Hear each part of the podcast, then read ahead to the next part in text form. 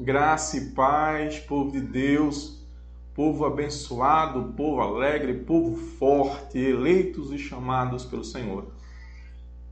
Hoje nós vamos passar agora ao segundo momento do estudo, né? momento sobre que nós estamos tratando sobre blindar nossa nossa mente, nós estamos falando sobre depressão, sobre ansiedade, sobre medos. E a gente vai caminhar nas escrituras nesse segundo encontro, nessa segunda palavra que vai lhe trazer não é, força, vigor. A gente sabe que a gente está vivendo esse momento aí caótico, esse momento onde nós estamos sendo confrontados a cada dia por desafios, por vencer, por superar, sendo bombardeados pelo temor, pelo terror. A morte tem batido na porta de tantas casas, tantas pessoas, a enfermidade, é? a questão da provisão, tantas pessoas preocupadas como é que vai ser o trabalho, como é que vai ser amanhã. Mas hoje Deus tem uma palavra para a tua vida, uma palavra de força, uma palavra de vigor. E eu quero convidar você a aplicar as escrituras sobre a tua vida e a viver ela, a colocar a tua mente a serviço do, do Criador, a ser blindado pelo Espírito e a permanecer firme em suas promessas. Eu quero convidar você para esse segundo encontro da palavra de Deus aqui, a abrir as tuas escrituras no livro de Filipenses, no capítulo número 4. Nós estamos caminhando nele, né? Eu quero convidar você a ler do versículo 1 até o versículo número 5. Diz o seguinte a palavra de Deus: Portanto, meus amados irmãos, amados e muito saudosos, minha alegria e coroa, sim, amados, permanecei deste modo firmes no Senhor. Rogo a Evódia e rogo a Sinteque que permaneçam concordadamente no Senhor. A ti, Fiel companheiro de jugo, também peço que auxilies, pois, juntos e juntas se esforcem comigo no Evangelho, também com Clemente e com os demais cooperadores meus, cujos nomes se encontram escritos no livro da vida. Alegrai-vos sempre no Senhor. Outra vez vos digo, alegrai-vos no Senhor. Eu quero dizer para você, alegrai-vos no Senhor. Outra vez vos digo, alegrai-vos sempre no Senhor. Versículo 5: Seja a vossa moderação conhecida de todos os homens, e perto está o Senhor. Eu quero dizer para você que o Senhor está bem pertinho de você. Primeira coisa que a gente vai tratar hoje, né? Nós falamos no outro estudo, quero convidar você que está me ouvindo aqui por essa rede agora, por esse estudo, a ver o primeiro estudo que nós tratamos sobre permanecer firmes permanecer firme nas promessas e trazer à memória aquilo que traz esperança. E hoje nós vamos tratar sobre pensar concordadamente no Senhor e alegrar-se no Senhor. Eu quero começar dizendo a você uma coisa, filho. Paulo, escrevendo essa carta aos Filipenses, ele traz não pedido, ele traz uma ordem, ele traz uma conotação de ordem, dizendo: alegrai-vos no Senhor. E ele repete mais uma vez, dizendo: Alegrai-vos sempre no Senhor. Ah, pastor, e o que é essa não sabe o que eu estou passando, não é? A tristeza, a ansiedade, o medo. Como é que eu posso me alegrar no Senhor? Como é que eu posso trazer essa alegria espiritual à minha vida? A palavra alegria aqui ela vem de uma denotação que significa cincha, satisfação ela diz: satisfaça-te no Senhor. É preciso que você comece a entender né, nas pequenas coisas que Deus tem preparado em tua vida. Olhe, filho, se você acordou hoje, você é um privilegiado Deus está te dando o dom de estar vivo. Se você tem uma família que te ama, se você tem o pão sobre a tua casa, se você está aí com saúde, se você tem o vigor para trabalhar, se você tem sonhos, tem perspectivas, se você tem paz sobre seu coração, acredite, você é um privilegiado, você tem muitas, muitas coisas para agradecer a Deus. Você tem muito a agradecer ao Pai, amém? Olha bem, perto está o Senhor teu Deus. Ele tem te dado o dom da vida, ele tem te dado o nascer do sol, ele tem te dado a plantinha que está lá. Olha, te alegra nas pequenas coisas que Deus tem feito. Te alegra, não é? Porque acredite, tem tantas pessoas querendo viver a vida, querendo viver um momento, estão se esquecendo de viver as suas promessas, não é? Eu costumo dizer, filho, né, que esse momento tão difícil, tão atribulado que você está passando aí, olha bem, respira fundo, olha ao redor e percebe a magia que Deus está te dando, percebe o milagre que Deus está te dando hoje.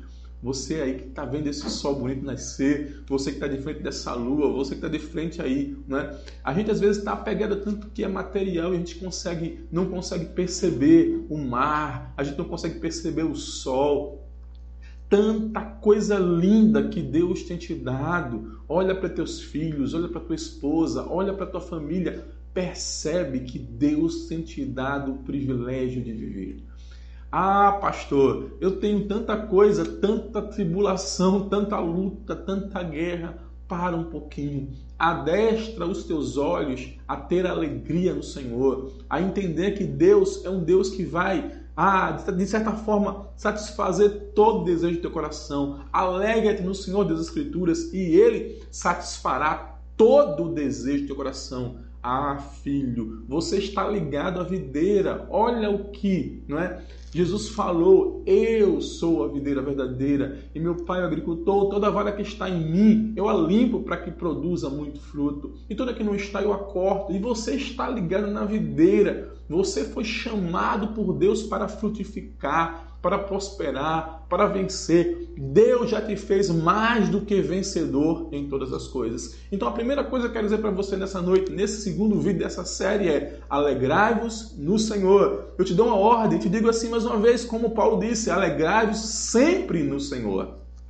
E uma segunda coisa que a gente tem que entender aqui, não é? Que, olha bem, havia um problema existencial nesse momento onde Paulo escreve esse, esse, esse, último capítulo desta carta aos Filipenses, ele diz o seguinte: olha, rogo a Evódia e rogo a Sinteque que pensem concordadamente no Senhor.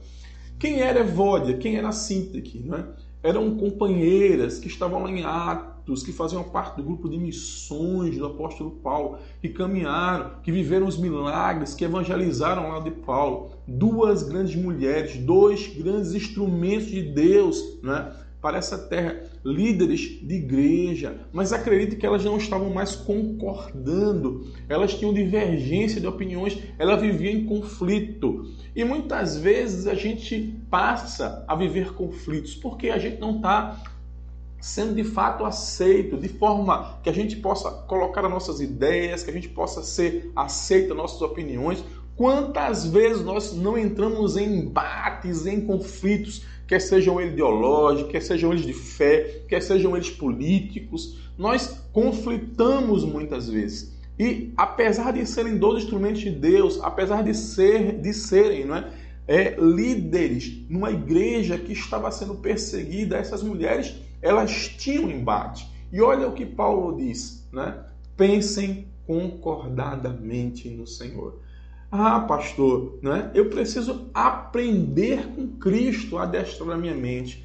E Paulo exorta a Cinta aqui, Paulo exorta a Evódia que elas possam pensar concordadamente. O que é pensar concordadamente? É pensar como Cristo agiria. Olha, você que está aí, que está vivendo essa briga interior, que precisa liberar perdão, que precisa liberar não é, a atitude, que precisa entender, as colocar no lugar do outro, que precisa ter de fato empatia, que precisa viver isso. Né? Comece a pensar como Cristo pensou.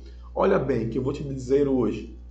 O Senhor te ensina algo aqui, para que você possa blindar a sua mente. Não é? A gente começou a fazer passos. Permaneça firme, traga à memória aquilo que traz esperança. E alegra-te no Senhor. E agora eu estou dizendo para você, não é? Pense concordadamente no Senhor.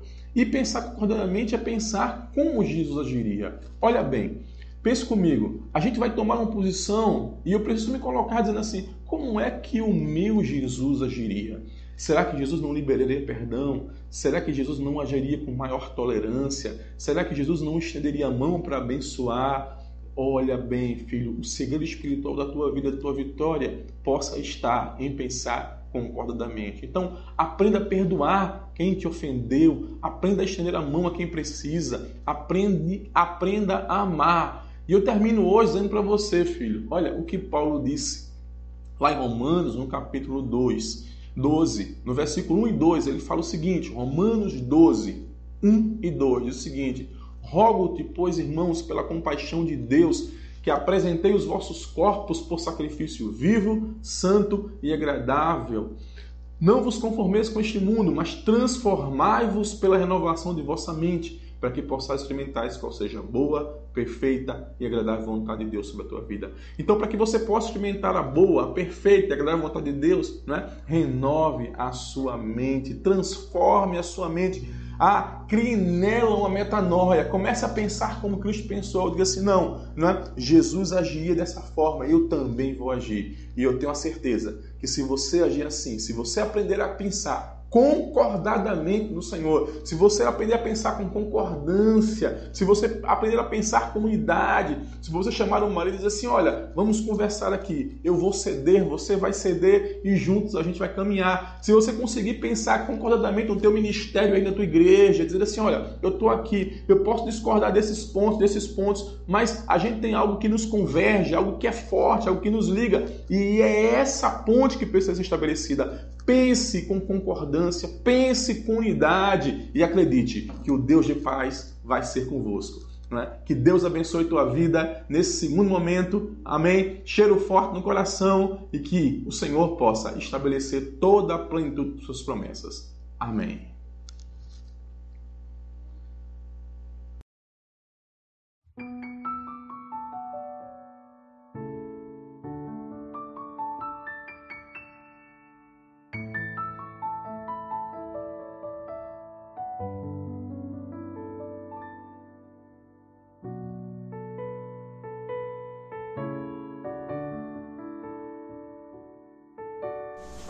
Graça e paz, povo de Deus. Hoje nós iremos iniciar uma série de estudos sobre a mente, não é? como blindar a nossa mente. E eu me sinto privilegiado de poder caminhar nas Escrituras e compartilhar com você, você que é da família BRM, você que é amigo do Evangelho, você que está aí do outro lado, por essas redes sociais, sendo alcançado por essa palavra. Nós que fazemos parte aqui da Igreja Batista Renovada em Maranguape 1, eu sou o pastor Edson Júnior, pastor presidente dessa igreja. Eu quero convidar você nesse momento a participar de uma série de estudos sobre a mente. Nós vamos falar sobre ansiedade, nós vamos falar sobre medo, nós vamos falar sobre depressão, nós vamos falar sobre os problemas que têm afetado a humanidade. E acredite, a depressão ela tem batido na porta de tantas e tantas pessoas. E hoje eu queria convidar você, você que está do seu lado, a pegar as Escrituras Sagradas, a olhar, a ler conosco, a compartilhar essa palavra, a jogar nas redes sociais e você vai de fato ser edificado nessa noite, eu creio em nome de Jesus. Eu quero convidar você agora a abrir as Escrituras aí, na carta de Paulo aos Filipenses, no capítulo de número 4. Nós vamos fazer uma breve leitura da palavra de Deus agora. Nós vamos ler do versículo 5 em diante. Versículo 5 em diante. Que diz, que diz o seguinte as Escrituras: Seja a vossa moderação conhecida de todos os homens. Perto está o Senhor. Não andeis ansiosos de coisa alguma. Em tudo, porém, seja conhecida diante de Deus as vossas petições, pela oração e pela súplica, com ação de graças e a paz que excede todo entendimento guardará os vossos corações e as vossas mentes. Eu vou repetir novamente. E a paz que excede todo entendimento guardará os vossos corações e as vossas mentes em Cristo Jesus. Finalmente, irmãos, tudo que é verdadeiro, tudo que é respeitável, tudo que é justo, tudo que é puro, tudo que é amável, tudo que é de boa fama, se algum louvor existe, se alguma boa fama há, seja isso que ocupe o vosso pensamento.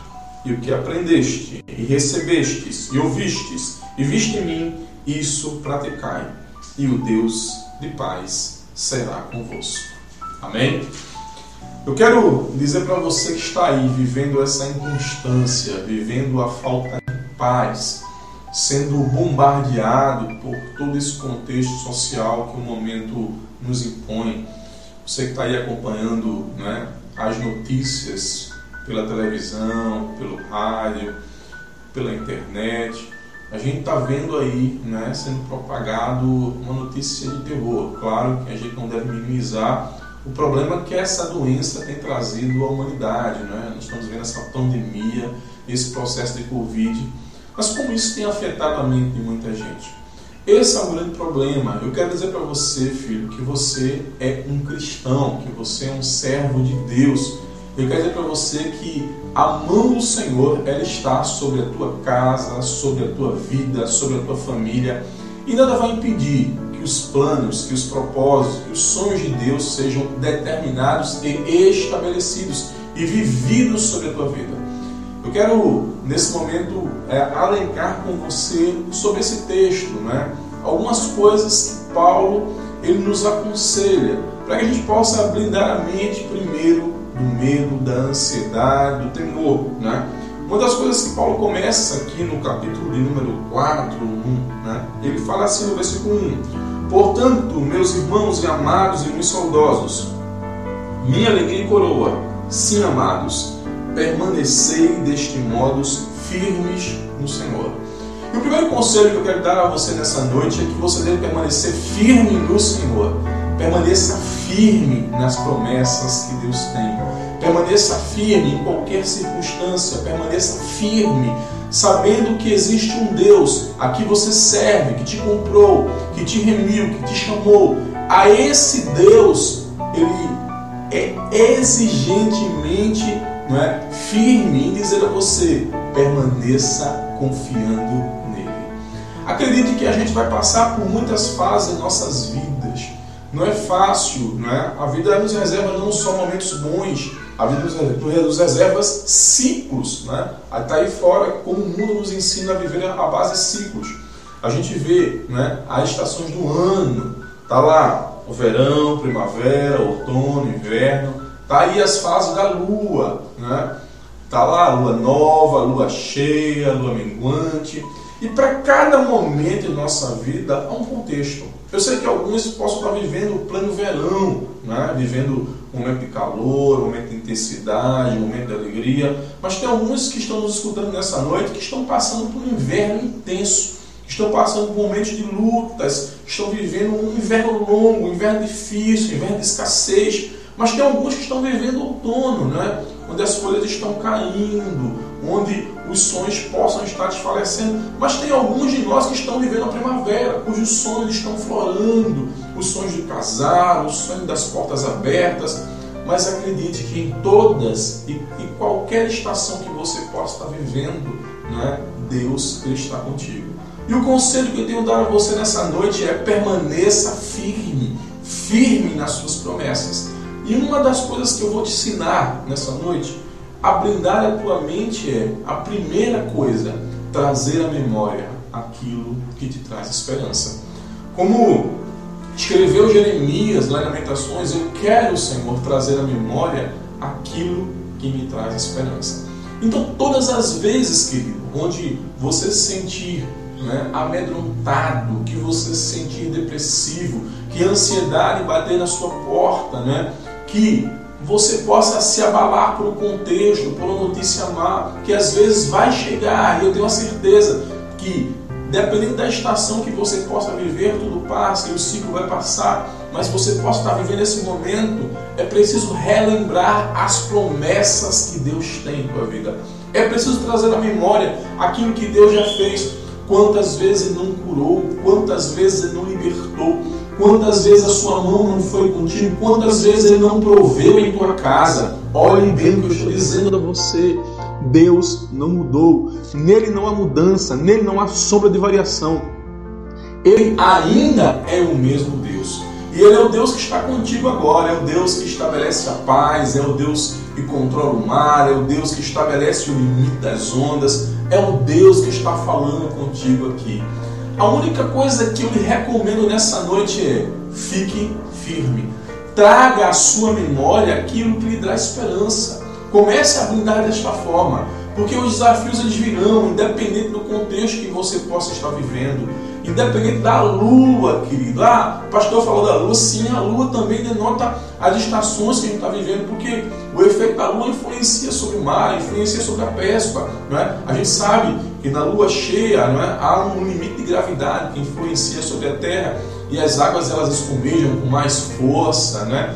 há uma vertente do mar mais furioso, mas há momentos onde a lua vai estabelecer outro limite, onde ela vai estar minguante, onde o mar vai estar mais calmo. E independente da estação que você possa estar vivendo, independente do desafio que você possa estar vivendo, existe um Deus que te traz hoje a memória. Fique firme.